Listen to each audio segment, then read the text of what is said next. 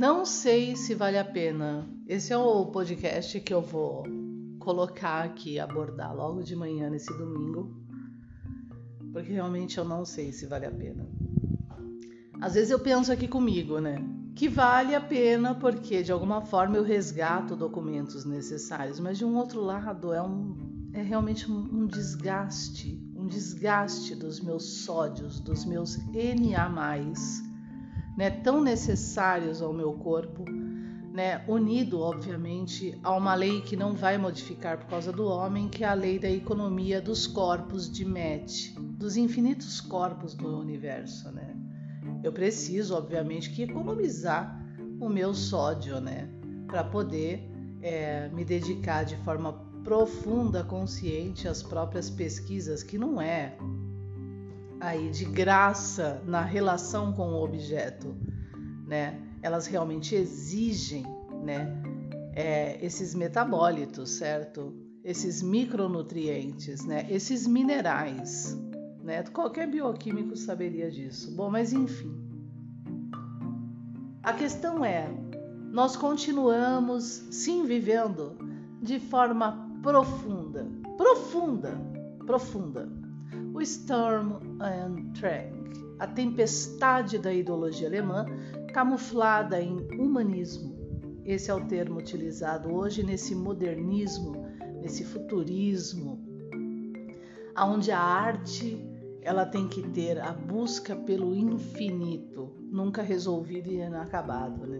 E isso está projetado no eu, no próprio homem em si, que vai debater agora de uma elite que aprendeu talvez a escrever agora, né? Uma elite, uns coitadinhos, né? Tipo a filha do banqueiro, a outra bancada pela, pela Universidade de Cambridge, aonde a surda, que é filha de um reitor, está participando ali do grupo do Bloomsbury. Virginia Woolf, a madame da modernidade, né? Que na verdade é analfabeta funcional que aprendeu a escrever agora e está ali junto com esse grupo do Bloomsbury, junto a, presta atenção nesse nome, a Mary MacArthur, Mary MacArthur, em Londres, apelidada, a surda, tá? A surda, apelidada de Molly, filha, não é de um professor, é de um reitor de letras. O cara é reitor, cara. Tudo bem? Deu para sacar? Que está no grupo do Bumblery de Virginia Woolf, né? Os modernos da literatura, que pregam para uma massa essa modernidade reclamada, exposta por Freud dos problemas de Jung e Jung isolado, filho? Não, Jung e os colaboradores. Jung e os colaboradores.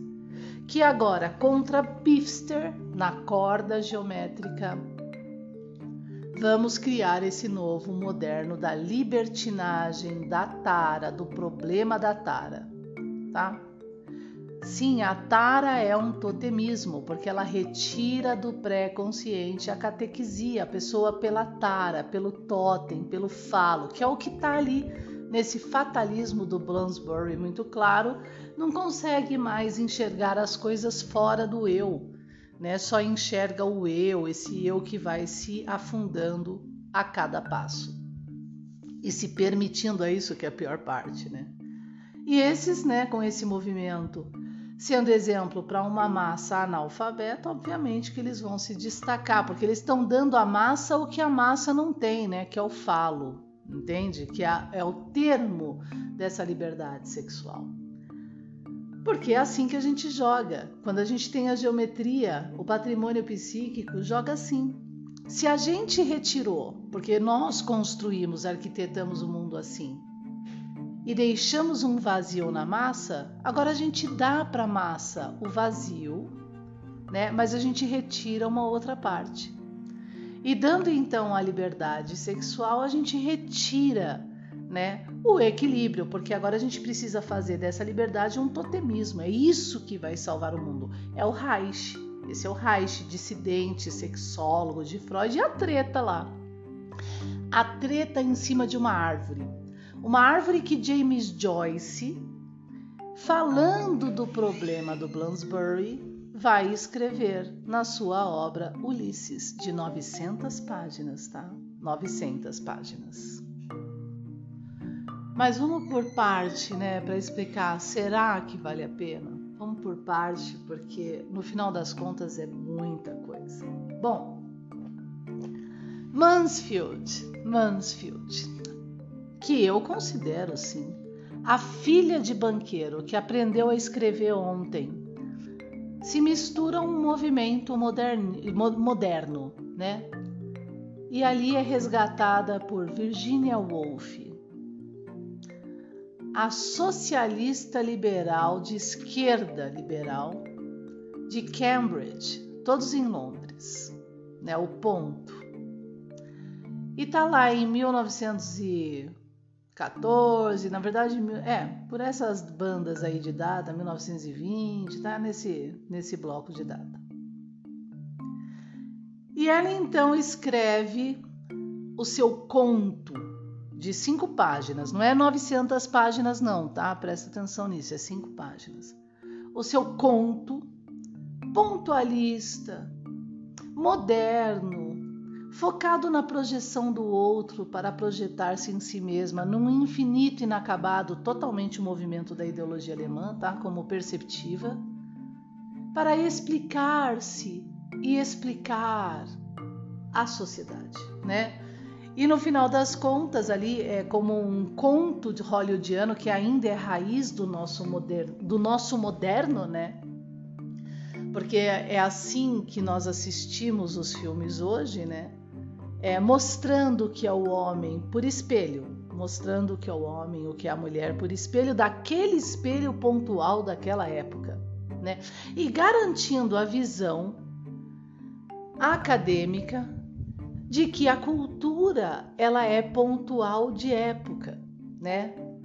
E perdendo-se nessa visão acadêmica de que a cultura é construída, arquitetada quando se tem uma real geometria na mão, né? O entendimento da corda, da fenomenologia e assim cria-se até um movimento, as regras desse movimento para doutrinar. E esse problema a gente tem hoje na ontologia de Heidegger, que é continuação desse desestruturalismo perceptivo, né? Algo que Freud vai resolver no projeto, mas o projeto na nossa modernidade, o quantity, o que de Freud é desconhecido. A nossa modernidade, afogada na ideologia alemã, ela não consegue entender o quantity de Freud, traduzir, porque ela não tem o objeto, que é a árvore, que é o hieróglifo, né?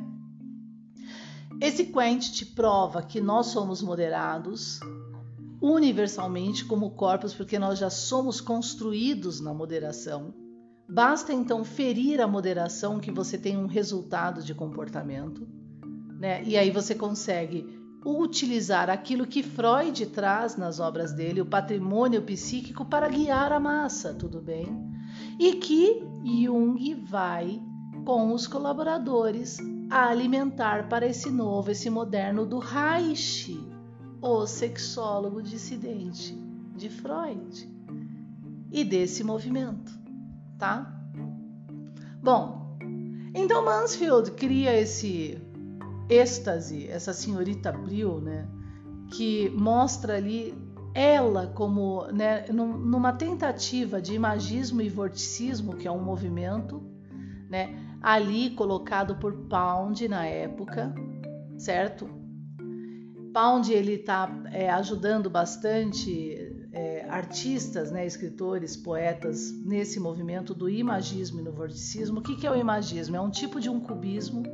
É, na verdade, o imagismo e o vorticismo vai usar muito né, as observações de Freud e colaboradores no que concerne a condensação, a síntese, a junção, cisão de elementos para criar, né, um juízo desse elemento. Isso é puramente Kant. Então, o movimento vai nascer com alguns termos, o imagismo e vorticismo empobrecidos, mas alguns termos ali de Freud e se colocar, né, como um movimento para futurista, modernista e tudo mais. Então, esse imagismo, queira ou não, a Mansfield está usando, porque é um movimento de época, né? Mas quem realmente vai usar é James Joyce, ali no monólogo de Molly Bloom, né? Onde o ritmo é uma constante. Então, por exemplo, no monólogo de Molly Bloom ali, a gente tem Molly Bloom, quando deita ao lado né? Quando desce as escadas nuas, seria essa a expressão. Quando deita ao lado de Bloom, de Leopold, Leopoldo Bloom, né? Ela então começa a, a, o seu monólogo de pensamento voltada para si mesma, né? Mas numa turbulência. Não é aquele voltado para si mesmo do romantismo alemão, do infinito inacabado que está muito em Mansfield né? Ela sempre procura não trazer à tona, transbordar à tona o problema da sua própria histeria, tá? Dos seus próprios problemas e vazios. E portanto que ela coloca ali, né? A, ah, e a caixinha, porque a caixinha, conforme Freud, relato de Freud em época, ela se torna o ícone poético romântico, né? da genitália. Então a gente tem, ele tem até uma histérica lá que ele está tratando, uma neurótica com esse problema da caixinha, né? Ah, e a caixinha, né? E na hora que ela fala da caixinha, ai, devo estar ficando histérica, e ela pula fora então desse desse vorticismo. Né? Então é, é, essa é Mansfield, né? Então ela, ela, não, ela não, ela continua na ideologia alemã romântica do infinito na arte nem inacabado, entende? né? Mas não é um analfabetismo funcional sem precedentes, porque na verdade ela está focada ali no eu sou escritora para escrever sobre o meu tempo agora, né? Ela só serve para mostrar isso, o tempo mesmo daquele momento. Então por isso que ela serve, tá? Porque realmente para usá-la para resolver o um mundo é lixo, é lixo. Tá? Ela só serve para explicar o problema do fatalismo de Durkheim e por que nós estamos vivendo esse problema atual tá? Mas o que, que acontece, né? Será que vale a pena? Porque os grupos vão pegar ela para falar de feminismo. Feminismo, uma mulher que morre de tuberculose pelo enfraquecimento da gonorreia maltratada, vai me representar como mulher? Né? E dentro desse processo né, dos, do Bloomsbury, onde a Mansfield está, assim, de alguma forma paralelamente envolvida, nós temos Virginia Woolf, a editora moderna desse lixo de contos hollywoodianos que se refletem né, nesses contos hollywoodianos de hoje, tá? É, dessa cultura né, afogada na ideologia alemã mundial, sim, né, que se diz moderna e, de, e não entende mais nada do passado, né? ali sempre é, sendo rato de laboratório de movimentos que entram aqui e ali, né, manuseio de patrimônio psíquico. Então, ela, junto com o grupo de Cambridge, né, todos os alunos de Cambridge, do é, Bloomsbury, né, é, vão ali é, promover aquilo que Virginia, que Virginia não, me perdoe, que Mansfield coloca né, no êxtase, né, que é o êxtase de viver desse moderno, né, desse socialismo, desse, dessa esquerda liberal que está representada nesse grupo. O que, que ela coloca ali? É, no movimento, a realidade deles é simplesmente tudo junto e misturado. São os artistas que se encontram sendo exemplo para aquela massa popular que agora o fulano que está casada com a ciclana está tendo caso com fulano, o outro fulano junto e assim vai. E assim eles vão, eles vão se movimentando e escrevendo e trazendo movimentos, formas de perceptiva e formando e sendo ali bancados. Porque veja bem, Marion, na verdade não é Marion, a Mary, Mary MacArthur, Mary McCarthy, Mar McCarthy, se eu não me engano, que tem o apelido Molly. Presta atenção nisso. Ela é filha de um, não é de um reitor, é de um, não é de um professor, é de um reitor de letras, reitor de letras. E ela participa de forma assídua no Blooms, Bloom, Bloom, olha o nome, Bloomsbury. Quem é o personagem? Quem é a personagem protagonista principal ali com Leopold Bloom, da obra de 900 páginas de James Joyce, que usa o imagismo e usa o vorticismo, que é ajudado por Ezra Pound, mas não se mistura com Ezra Pound e o seu movimento. Quem que é? A Molly, nome Molly, que é o apelido da Mary MacArthur do grupo da Virginia Woolf de Bloomsbury, que tem o sobrenome Bloom, de Bloomsbury.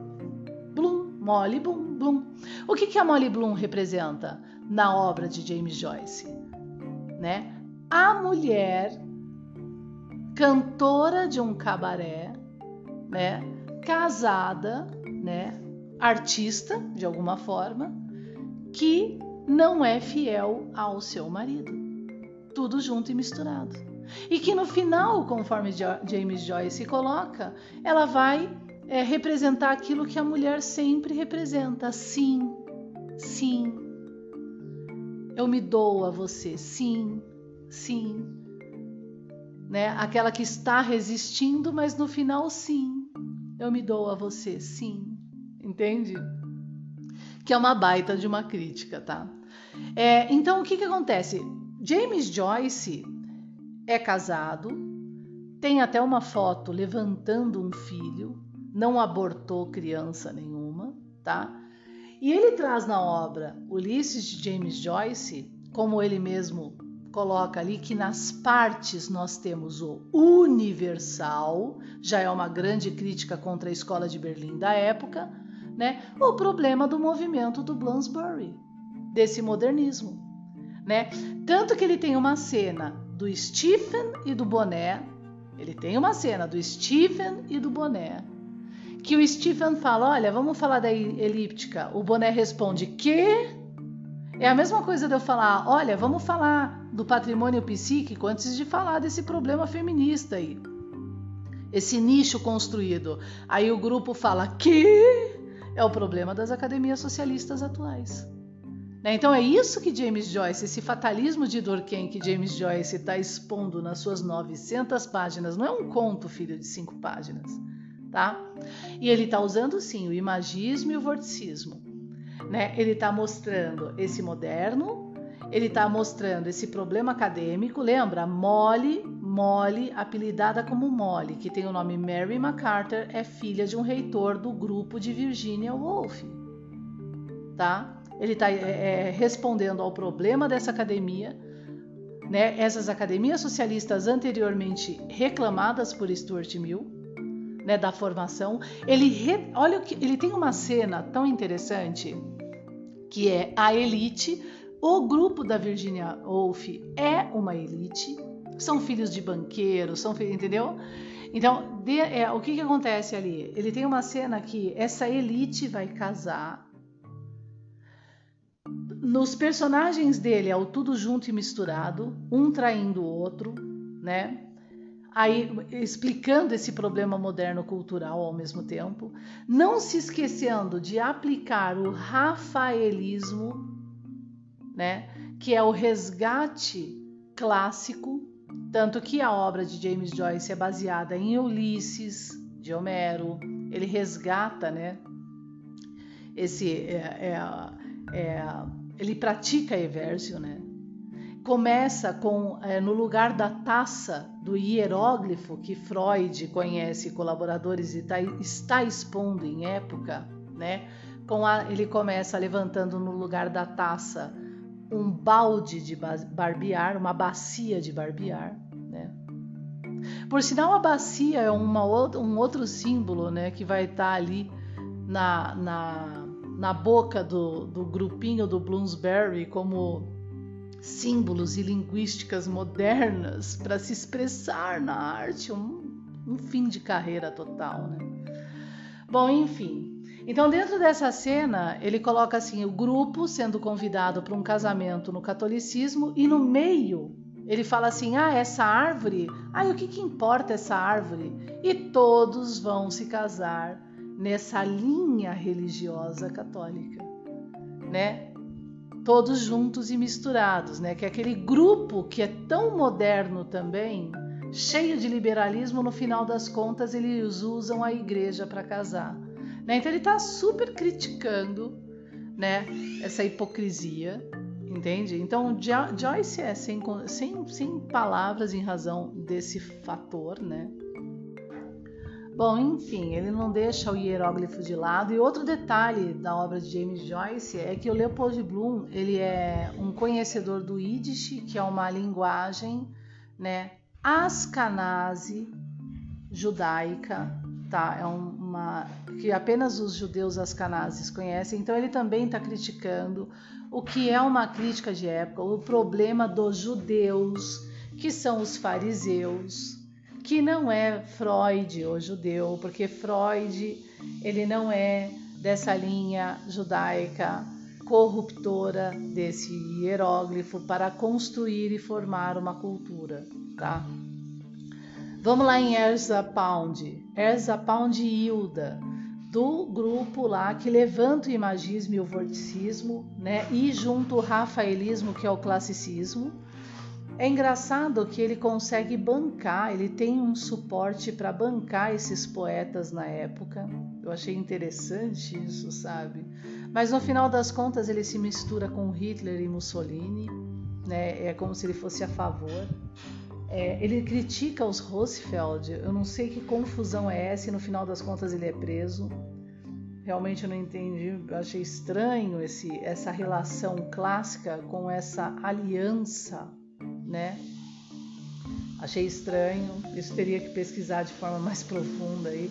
Mas de qualquer forma, né? Ele é o, o cara que nunca casou, mas ele, se, ele teve um noivado com Hilda. Vamos falar de Hilda Dolit, se eu não me engano é Dolit, Hilda Dolit. Hilda Dolit, né, ela, ela foi casada, teve um, teve um filho, é, perdeu um irmão na guerra, isso fez com que ela ficasse realmente muito, passando muito mal, né? Aí ela se divorciou, né? E ela começa a ter probleminhas na cabeça dela, né, é, da sua relação com a bissexualidade. Ela não consegue entender. E é quando, sendo tratada por um psicólogo, ele indica para a Hilda Freud. E ela então vai, ó, ela tem grana, ela vai viaja para se tratar com Freud. Ela tem grana, da elite, ela é da elite. Ela vai lá e se trata com Freud. E quando ela se trata com Freud, logo se tratando com Freud desse problema da bissexualidade dela, ela já, ela já se, é, se ela fica no, noiva de Erza, Erza Pound, quem ajuda ali no começo da carreira de Joyce, Joyce financeiramente, tá? Então ela pega e fica noiva de Erza Pound. Logo que ela vai se tratar com Freud, do, desses problemas perceptivos da bissexualidade, que ela tá bem incomodada com a perda do irmão também, uma série de fatores lá, né? E quando ela então fica noiva de Erza Pound, o pai dela não permite o casamento. E é quando ela fica toda desbirocada de novo. Ela não consegue, ela, tem, ela acaba o noivado com Erza, ela acaba o noivado e volta à bissexualidade. É, então, ali então a gente tem é, o que Freud coloca nas obras completas, que é o problema da supervalorização paterna, né? Essa supervalorização da Hilda em relação ao pai, é, esse pai, é, ela está casada com o pai, então ela não coloca, ela não vai conseguir colocar porque o próprio pai estimula isso a não colocar um outro homem na cama com ela, nessa superproteção exagerada. Então ela desenvolve essa bissexualidade e tal. E no final da vida também ela tem um final de vida bem negativo, né?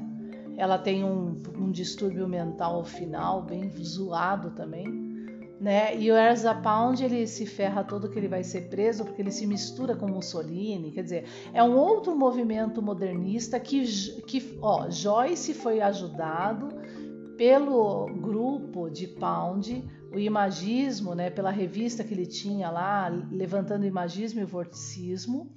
Ele foi ajudado, mas Joyce não se misturou. Ele usa o, o imagismo e o vorticismo lá em Molly Bloom, mas ele não se misturou né, com o movimento. Ele continua paralelamente ali criticando né, uma sociedade de uma forma geral, né, é, e aplicando esse rafaelismo, esse vorticismo, esse magismo, sim, na sua literatura de 900 páginas. Aonde sim, né, o foco dele é sim, de forma evidente, ele teve só uma mulher, tá? É, né, o que tem que ver em Joyce é se ele também não é um exagerado das relações de Pifster, o que eu não acredito, né? Mas, mas tem que fica aí, né, na corda bamba e tem que analisar isso. Mas é o foco dele, né, com, é, com o movimento de época e o nome da personagem, né, é Molly do Bloomsbury, a Molly do Bloomsbury. Vamos falar desse problema, filha do reitor. Vamos falar desse problema acadêmico. Que que responde o boné, né, para Stephen, quando Stephen fala da elíptica, quando Stephen fala da parábola, que que Aí muda o assunto dessa cena e essa cena agora vai para o problema da caixinha e da sexualidade, tá? Então isso é Joyce, tá? Então como é que, então a, a, a coisa fica aqui, ó. Será que vale a pena, né? Você ir lá para levantar tal Mansfield e agora falar de feminismo, ficar duas horas, entende? Nesses caminhos ideológicos alemão, da perspectiva da formação pontual de Lacan, né? Analisando essa, né? Fica nessa masturbação, tá entendendo? Entende? Sabe, é uma coisa assim sem precedentes, né? Sem precedentes né? Porque o narcisismo Freud já resolveu, tá entendendo? E não, e não salta dali, fica ali, no redemoinho, nesse, nesse labirinto de Quiron e daqui a pouco é devorado por Quiron. Então será que vale a pena, né? Trocar é, as reais buscas e ficar nesse lodo, ao contrário de ser aquilo que Bergson vai colocar resgatando Kant, que é enxergar Pedro e Paulo, né? Esse olhar que Freud e colaboradores tinham e se levantaram ali contra o Reich entre a Primeira e Segunda Guerra Mundial, nesse problema de época que ainda é, tá? O resultado da nossa época hoje, tá? Um resultado gravíssimo, tanto que hoje o artista coloca cocô na lata e vende por 200 milhões. A gente continua na mesma, filho. Tá? Então, aonde será que vão existir movimentos reais com essa cartesiana? Porque a cartesiana é o hieróglifo, né? É a árvore, é aquilo que virou bacia, né? Então, vai trocar a reforma linguística por ele, ilis, oli, uli, né? E, e, e deixar de lado aquilo que Saussure, sobre o problema imotivado, todo métrico cartesiano explica na linguística o que realmente tem que reformar né, que tem essas porções de Kant da sensibilidade, da cisão, da condensação, da sublimação do símbolo, da representação. Né? Então, é, é para isso que serve duas horas né, é, do meu corpo, do meu dia, do meu corpo que para esse tipo né, de ser humano, é, tudo é, é sexo, né? tudo tem relação com essa. Nossa, não, gente, sinceramente. Não consegue ver que né, a gente precisa usar o corpo para outras energias também, né? Aí, energia, pelo amor de Deus, vira místico, né? Não entende que a gente usou o termo para explicar sódio, Na, porque a gente tem potencial de ação. E aonde fica o inteligível? Aonde fica a intuição? Ela tem, ela existe. Mas para chegar nela, né, a gente tem que consertar nossa perceptiva aqui nas terras baixas, né? Nesse materialismo e nesse material, tá? Então, será que vale a pena? Eu fico pensando, nossa, eu acordei, tenho um monte de coisa para pesquisar, né? Porque eu pesquiso, sim, porque eu estou desenvolvendo o sistema motor topográfico psíquico, finalizando aí na minha pós. Tenho que dar já uma adiantada num bloco da pós, Aí eu falo, meu, duas horas, eu vou passar nervoso, eu tenho que fazer as lives, né? Mas queira ou não, né? Foi através dessa visão, desse olhar, desse susto, né? E ao mesmo tempo dessa certeza, porque ah, tá aqui a raiz do problema do mundo, tem aqui uma parte dessa raiz. Agora eu tô entendendo, né? Porque nossa sociedade tá como tá, né? Entende? Tudo junto e misturado, né? Tudo junto e misturado. Né? E aí, né, quando a gente bota ali o problema de Pedro e de Paulo, né, assusta, né? Ali na corda, ali naquele redemoinho, né? Mas, né, queira ou não, foi dali também que saiu, né? Que saiu o Sturman Drang para ser debatido, o projeto Q de Freud, que é, é o momento de ser debatido, né, a necessidade de pô, expor esse Kant, porque realmente a gente está com um problema interpretativo mundial dentro dessas academias socialistas, violento, né, um analfabetismo sem precedente semântico, tá? Um analfabetismo semântico, tá? Fato. Mas isso gera alerta, tá? Eu tô falando em nome de Soso, em nome de Durkheim, tá bom? Porque aí tem aquele problema visual, né? projetivo da ideologia alemã no meu cerne de formação. Ah, é a ideia dela, é a ideia dela, puro movimento né, desse Reich, que é da ideologia alemã do Sturm und Drang, dessa tempestade, desse romantismo, agora é, convergido ao humanismo, ao modernismo, né, a Mansfield, ao grupo de Virginia Woolf, ao Bloomsbury. É uma coisa, gente, olha, sem comentários, né? Vou resgatar Gadamer, é super importante porque da hermenêutica ele fala da tábua, né? Como é que a gente, porque a tábua é importante para organizar um estado mundial, não é nem não é nem o Brasil, é um estado mundial, tá? Beleza? Tá lá em Gadamer. A verdade e o método, ó, o negócio tem que ser urgente. Vamos entender isso aqui antes que porque a coisa vai ficar pior né? Mas vai ficar pior porque essas academias socialistas querem assim, né? Os crentes em Darwin, os crentes em Darwin, né? eles querem manter o, o feminismo como cerne de debate para garantir uma militância feminista ou um conservadorismo contra o feminismo, entende? Mas eles não vão debater patrimônio psíquico, o problema hieróglifo, realmente os problemas linguísticos que são semânticos, né? Não. Não, vamos reinventar um narcisismo. Desculpa, tem que ser crítica, tá? Não há condições. Não há condições.